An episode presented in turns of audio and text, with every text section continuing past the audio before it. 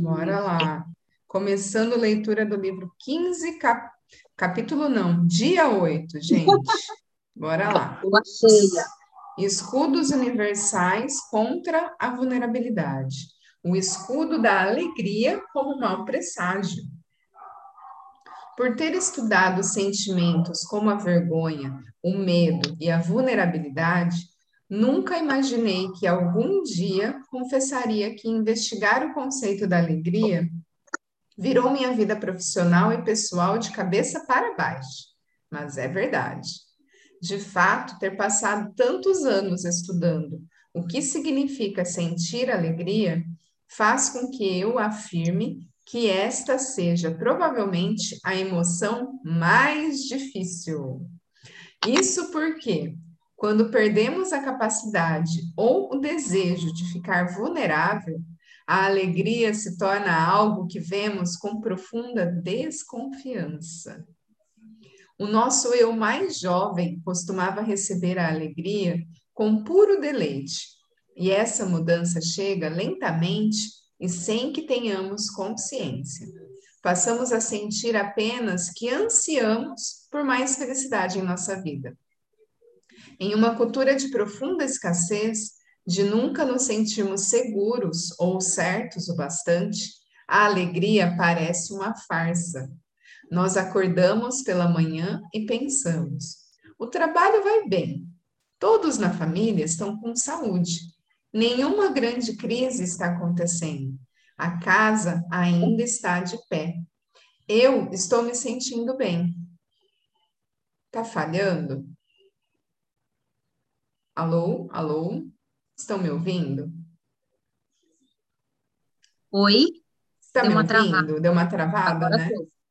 Peraí, deixa eu só O 4G. trabalho vai bem. Todos na família estão com saúde. Nenhuma grande crise está acontecendo. A casa ainda está de pé. Eu estou me sentindo bem. Que droga! Isso é ruim, muito ruim. Algum desastre deve estar à espreita, só esperando para acontecer. Ou somos promovidos e nosso primeiro raciocínio é: bom demais para ser verdade. Qual é a pegadinha? Ou nós, mulheres, ficamos grávidas e pensamos: minha filha é saudável e feliz, logo alguma coisa realmente ruim vai acontecer com esse novo bebê. Eu sei disso.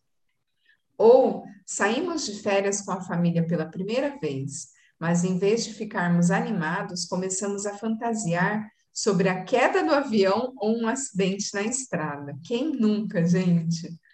Quando perguntei aos participantes da pesquisa sobre as experiências que faziam com que se sentissem mais vulneráveis, eu não esperava que a alegria fosse uma das respostas. Esperava medo e vergonha, mas não os momentos felizes de suas vidas. Fiquei perplexa. Veja como as pessoas completaram a frase. Eu me sinto mais vulnerável quando olho para os meus filhos dormindo. Admito como amo meu marido, minha esposa. Reconheço como melhorei. Amo meu emprego.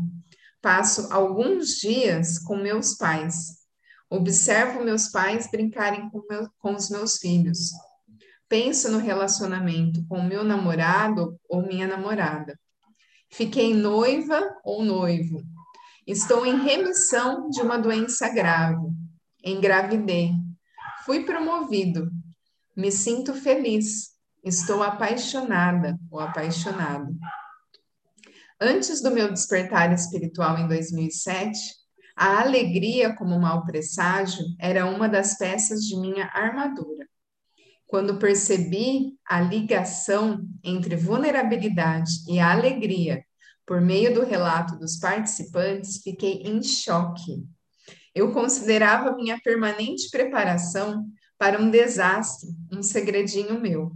Estava convencida de que era a única que contemplava os filhos enquanto dormiam e que no momento seguinte da onda de amor e adoração, imaginava alguma coisa realmente terrível acontecendo com eles. Achava que ninguém, além de mim, visualizava carros destruídos e ensaiava aquelas ligações telefônicas tenebrosas com a polícia que todos nós tememos. Uma das primeiras histórias que ouvi foi a de uma mulher com quase 50 anos. Eu costumava pensar em todas as coisas boas e imaginar os piores desastres possíveis que poderiam estragar tudo. Ela me disse. Visualizava literalmente o quadro mais assustador e tentava controlar todas as consequências. Quando minha filha entrou para a faculdade de seus sonhos, comecei a achar que algo ruim iria acontecer se ela se mudasse para tão longe. Passei o verão inteiro antes de ela partir, tentando convencê-la a estudar em uma faculdade local. Isso abalou a confiança dela e estragou nosso verão. Foi uma lição dolorosa. Agora, cruzo meus dedos, fico grata, rezo e tento, de todas as maneiras, expulsar as imagens catastróficas da minha cabeça. Infelizmente, acabei transmitindo essa maneira mórbida de pensar para minha filha. Ela tem tido cada vez mais medo de tentar algo novo, sobretudo quando as coisas vão bem em sua vida. Ela me diz que não quer brincar com a sorte. Um homem na faixa dos 60 anos me disse: Eu costumava achar que a melhor maneira de levar a vida era esperando o pior. Desse modo, se o pior acontecesse, eu estaria preparado, e se não acontecesse, eu ficaria agradavelmente surpreso. Então, sofri um acidente de carro em que minha mulher faleceu. É inútil dizer que esperar o pior não me preparou para nada. Ainda sofro por todos aqueles momentos maravilhosos que passamos juntos e que não desfrutei em sua plenitude. Hoje, meu compromisso com ela é aproveitar ao máximo todos os momentos. Eu só queria que ela estivesse aqui agora que aprendi a fazer isso. Essas histórias ilustram de que modo o conceito de alegria como mau presságio utilizado como método para reduzir a vulnerabilidade, vai desde ensaiar a tragédia até ao que eu chamo de decepção perpétua. Alguns de nós, como a mulher de imaginação mórbida na primeira história, fantasiam o pior que pode acontecer quando a alegria bate a porta, ao passo que outros nem sequer a enxergam preferindo ficar em um estado inerte de decepção perpétua. Para estes, é mais fácil viver decepcionado do que se decepcionar. Sem dúvida, é mais vulnerável mergulhar e sair da decepção do que montar acampamento nela. Nesse estado, sacrifica-se a alegria para evitar a dor. Ambas as atitudes contam a mesma história. Entregar-se aos momentos felizes da vida requer vulnerabilidade. Se você, assim como eu, já ficou vigiando o sono de seus filhos e pensou, eu os amo tanto que dói, e no momento seguinte foi tomado por imagens de coisas terríveis acontecendo com eles, saiba que não é louco nem está sozinho. Cerca de 80% dos pais que entrevistei admitiram já terem passado por essa experiência. A mesma porcentagem é verdadeira para os milhares de pais com quem falei e trabalhei ao longo dos anos. Afinal de contas, por que fazemos isso? Uma vez que fazemos a ligação entre vulnerabilidade e alegria, a resposta é bastante direta. Estamos tentando vencer a vulnerabilidade à força. Não queremos ser surpreendidos pela dor. Como não queremos ser pegos de, de guarda baixa, ensaiamos as reações às piores possibilidades como defesa contra a decepção. Para os que ensaiam a tragédia, saibam que há uma razão para essas imagens inundarem sua mente no segundo seguinte ao que estão exultantes de alegria. Quando passamos a vida, consciente ou inconscientemente, fugindo da vulnerabilidade, nós nos fechamos para a incerteza, o risco e a exposição emocional da alegria. Queremos muito sentir mais alegria, mas ao mesmo tempo não suportamos a vulnerabilidade. Em nossa cultura, fortalece esse ensaio da desgraça.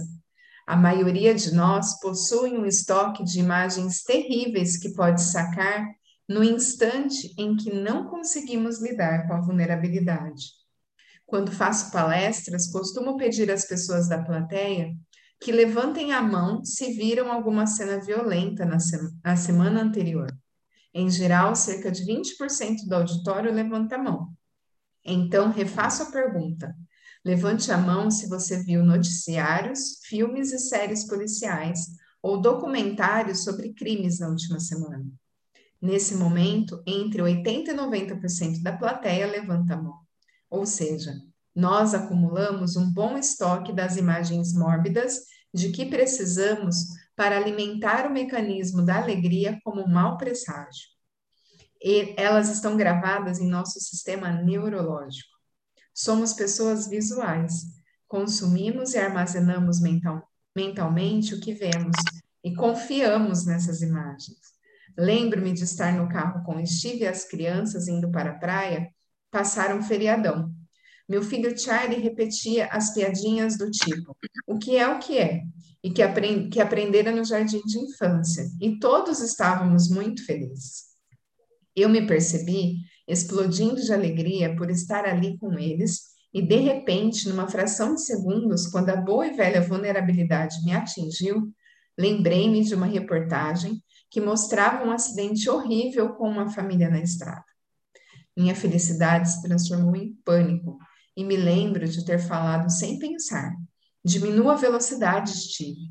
Ele olhou para mim com uma expressão confusa e respondeu: Querida, nós estamos parados. Quem nunca, né? Gente, isso é muito presente na minha vida, de verdade. Já foi mais, hoje em dia bem menos, mas é muito real isso. É doideira, muito né? real. Caraca. Esses pensamentos, né? É, é, mas é um exercício, né? É um Perceber quando isso exercício. acontece e vira essa chave.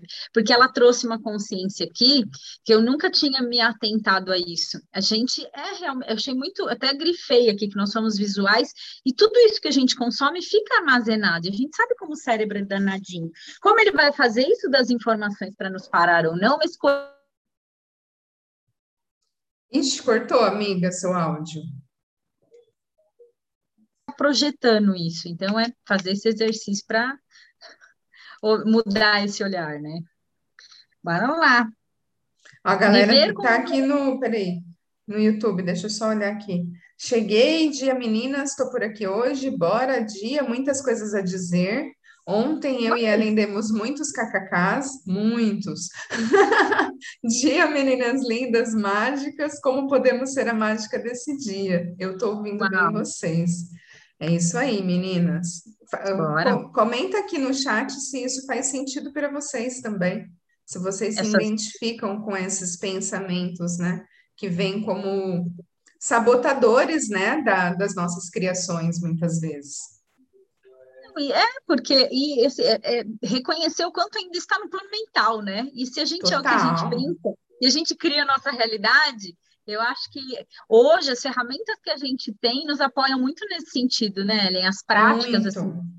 É, Eu acho que É, essa eu acho que a essa é a. Às vezes eu não, não consigo expressar como que, para mim, correr barras é muito libertador. Eu acho que esse, esse trechinho que eu li Isso. agora Não, é, essa é sobre parte de- isso, gente. É sobre isso. Se a gente é visual e a gente é o que a gente consome, o que a gente vê, e isso fica ali registrado na nossa cabeça, e de alguma forma a gente usa isso como Para justificativa criar a para nossa vida ou para não para criar, nos né? parar ou para não É. criar, enfim, o correr barras vai lá, né? Nesse É. lugar. É isso que me É isso. É E, e o isso. quanto, não só o correr barras, mas todas as outras práticas que a gente Não é, faz, todas as outras, mas é, para mim é o que mais vem nesse, Sim. nesse quesito mais forte é barras e ponto. No- não, sim, e, to- e todo o pacote, né? O que eu quis dizer, É. além do corbaço, o pacote. Então, assim, o estar na presença, o exercício diário. Hoje a gente está muito mais conectada com o nosso corpo. É que uma vez que você consegue desligar isso, todo o resto flui. Isso. E aí a gente tem outras ferramentas para dar suporte no todo o resto. Mas e o ponto inicial é esse. Tem não que, que os pensamentos não vão vir. Por exemplo, gente, a gente está numa sociedade que as coisas estão acontecendo. Então, às vezes, a gente pode até parecer alienada, do tipo assim, como assim você não tem medo de assalto? Não, gente, eu só não me conecto mais com aquelas notícias. Então, Exato. aqui. Mas em outro tempo eu não sairia de. Com Exato, esse medo. Com esse medo. E nem deixaria Mas... minha filha sair de casa, né? Então... Nossa, é, é, é, isso, é perceber, opa, mas eu estou deixando de fazer por quê? Qual o pensamento? Então, essa doideira desses exercícios, dessas práticas, não nos param, essa é a diferença. Não, não a gente não estava nem fazendo zoom, né? Nem fazendo. O que, que é de pior? Gente, é só, é só desligar. Eu nunca esqueço uma vez ela. Errou, vai lá. Errou, desliga, faz de novo, apaga, gente. É seu Instagram, não é de ninguém. Caramba! É muito doido. Então, então, desde pequenas coisas, lógico, a coisas Coisas grandes. Maiores, é. Né? E muito essa história que ele trouxe, assim, do, do rapaz, do senhor, que fez, fez, fez, aí foi depois que ela perdeu, que ela faleceu. Não, e aí, assim, como a gente fala muito de energia, o quanto que esses pensamentos repetitivos acabaram, de alguma forma, também atraindo algo para a vida dele que ele já estava projetando que ia acontecer. Não, e assim, e de verdade, a gente não tem o controle sobre isso. Pode acontecer. Então, como seria ressignificar isso, fazer o melhor hoje? Porque amanhã pode ser que a pessoa não esteja aqui. Exato. Para isso que me veio. O, o, o, tudo, receber tudo. Aí me veio essa questão. O quanto a gente, de verdade, hoje, é óbvio que a gente não nem, nem, nem escolhe pensar nisso, uhum. mas às vezes vem esses pensamentos trágicos, Sim. né? Qual pior cenário. Mas aí, quando ele vier, é, é olhar para dentro no sentido, e aí, né? Como seria isso na minha vida hoje? É, se você tem o um medo da perda, né? Como seria criar hoje? Porque amanhã você não tem garantia que está aqui. O que, que eu é posso isso. fazer hoje para que isso seja. É, é. Não, não, é que não vai doer, vai. Vai. Muito, mas assim, como fazer isso, criar memórias, né? Na verdade que vão sustentar, te sustentar a longo prazo depois, se eventualmente acontecer alguma coisa. Exatamente, é isso. É Você pode até hoje. trazer essas memórias trágicas, mas espera aí, tá, ok, isso pode acontecer, então o que, que eu posso fazer hoje para que isso não seja mais algo pesado? Porque Exato. a gente não tem controle Não tem controle, gente. E é aí esse capítulo... Esse capítulo aqui bem congruente, bora lá. Bora Viver lá. com ousadia, praticar a gratidão. É, Mesmo já introduzimos. é isso, é essa virada de chave, né? Quando é. você faz a prática da gratidão para tudo, pra né? Tudo. Sem o, a definição do que é bom ou ruim, porque a gente sabe que o maior exercício é ser grato quando está tudo dando ruim. Mas quando você acessa que, ok, eu, né? Aí fica leve. é aquela velha história, né? Você muda seu ponto de vista, toda a sua realidade se transforma. muda. É isso. E, gente, esse exercício de praticar gratidão é só fazer pergunta. Às vezes a gente se para, fala, nossa, como ser grata numa situação dessa? Aí vem alguém e fala, putz, poderia acontecer isso, isso, isso. E você fala, putz. É então, é isso, né? É sair do mimimi, né? Porque sair às vezes a dificuldade de ser grato é que tá ali no mimimi, né? Como assim? Isso acontece comigo. Não, ontem tive um feedback muito legal. Uma pessoa falou assim, estava voltando de viagem, o carro quebrou. E aí ela falou: não, mas a gente está bem, chegou todo mundo bem, o guincho já está trazendo o carro a gente voltou de táxi por causa do seguro. O seguro trouxe a gente, né, de táxi. Falei, ai, que bom, né, que deu tudo certo. Ela falou: é, e no caminho a gente acabou vendo três acidentes, aquela coisa, e graças a Deus não. E, e, e quando você está nesse espaço de olhar para tudo, sem ir para o errado daquilo, você começa a ver os presentes que você recebe a partir de algo, entre aspas, ruim. Aí ela virou é. e falou assim: ah, a gente economizou com a gasolina de Campinas até Aracatuba. Eu falei, como pode melhorar? Porque é, o preço que a gasolina tá e veio de motorista, cara. O que mais é possível? Falei, é, é isso. isso. Seu ponto de é vista isso. cria sua realidade. E ela falou, é isso. Eu só pensei nisso porque você um dia falou isso para mim. Eu falei, é isso, é sobre isso. isso. Mas como a gente aplica isso na nossa vida? São nessas situações. Né? Não, porque ela poderia ter vindo xingando de lá até aqui porque o carro quebrou. Na verdade, não, não. e aí uma dica, né, que a gente pode dar de como a gente cria isso é perguntando como pode melhorar. Como pode melhorar. Quebrou Sempre. o carro, como pode melhorar? Mas não é como pode melhorar é, né? não, é como pode melhorar. Tipo, o que tem aqui para mim? O que está certo sobre isso, né? Sem assoprar vela, cara. Sem é assoprar vela. Para de assoprar respira. vela, gente. É, respira, fica na presença. Ó, ó, me veio a consciência assim agora, quando você inspira na presença, é, é, é, é você ativa a tua vela interior aqui que você interior. Apagando, apagando. Para de bufar, gente. Para de bufar. para de bufar. Então vamos lá, vamos ver como viver com ousadia e praticar a gratidão. Mesmo aqueles que aprenderam a se render à alegria e abraçar experiências, não estão imunes aos tremores incômodos da vulnerabilidade que muitas vezes acompanham os momentos felizes. Eles apenas sabem usá-los mais como um lembrete do que como um sinal de advertência. O que descobri na pesquisa foi que a natureza dessa lembrança, que faz toda a diferença, para quem abraça a experiência, o tremor da vulnerabilidade que acompanha a alegria é um convite para a prática da gratidão, para o reconhecimento de que, como somos gratos pela existência de uma pessoa querida, pela beleza da natureza, pelos vínculos ou simplesmente pelo momento que está diante de nós. A gratidão, portanto, apareceu na coleta de dados como o antídoto para a alegria como mau presságio. Na verdade, todos os participantes que mencionaram a capacidade de estar receptivo à alegria falaram sobre a importância de praticar a gratidão. Esse padrão de associação foi tão predominante nas entrevistas que assumi um compromisso como pesquisadora de não falar sobre alegria sem falar de gratidão.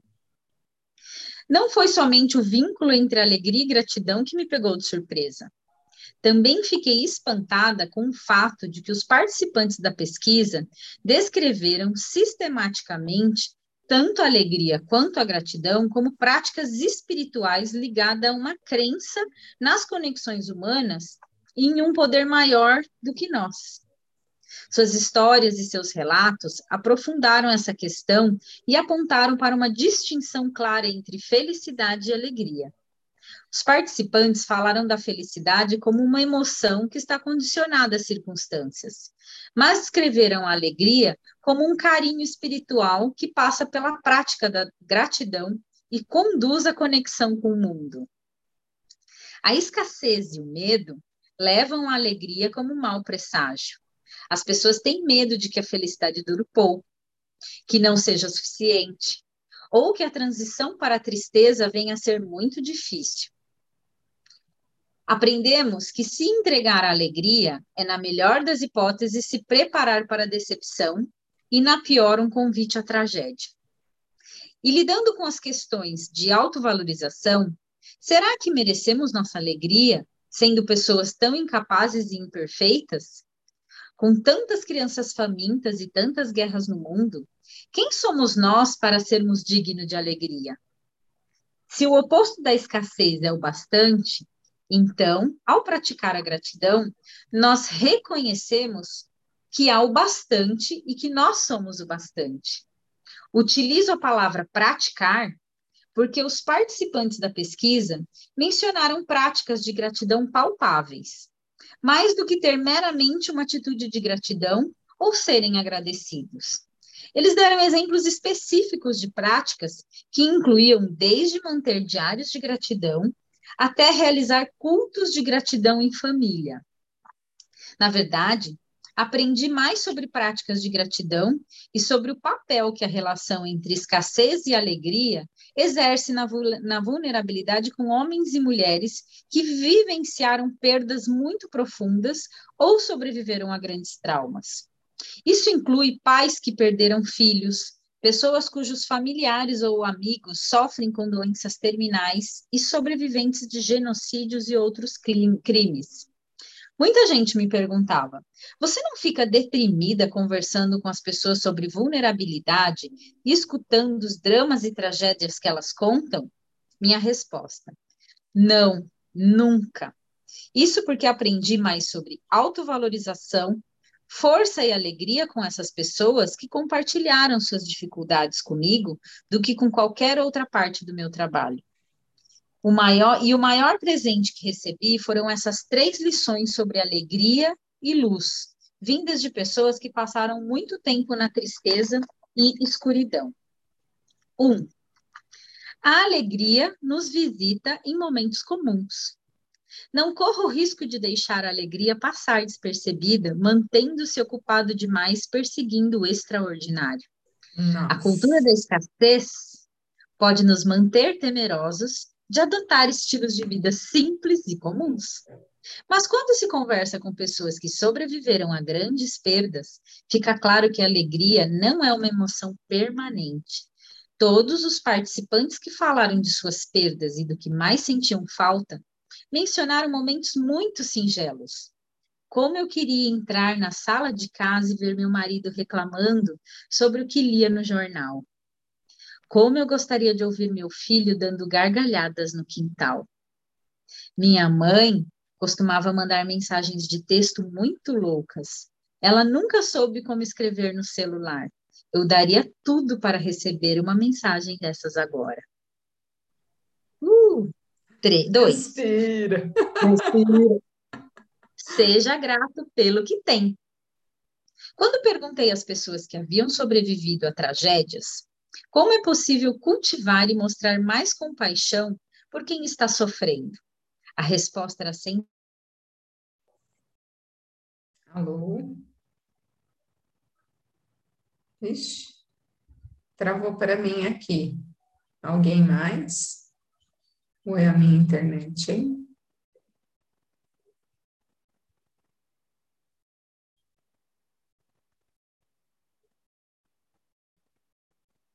Travou no biquíni.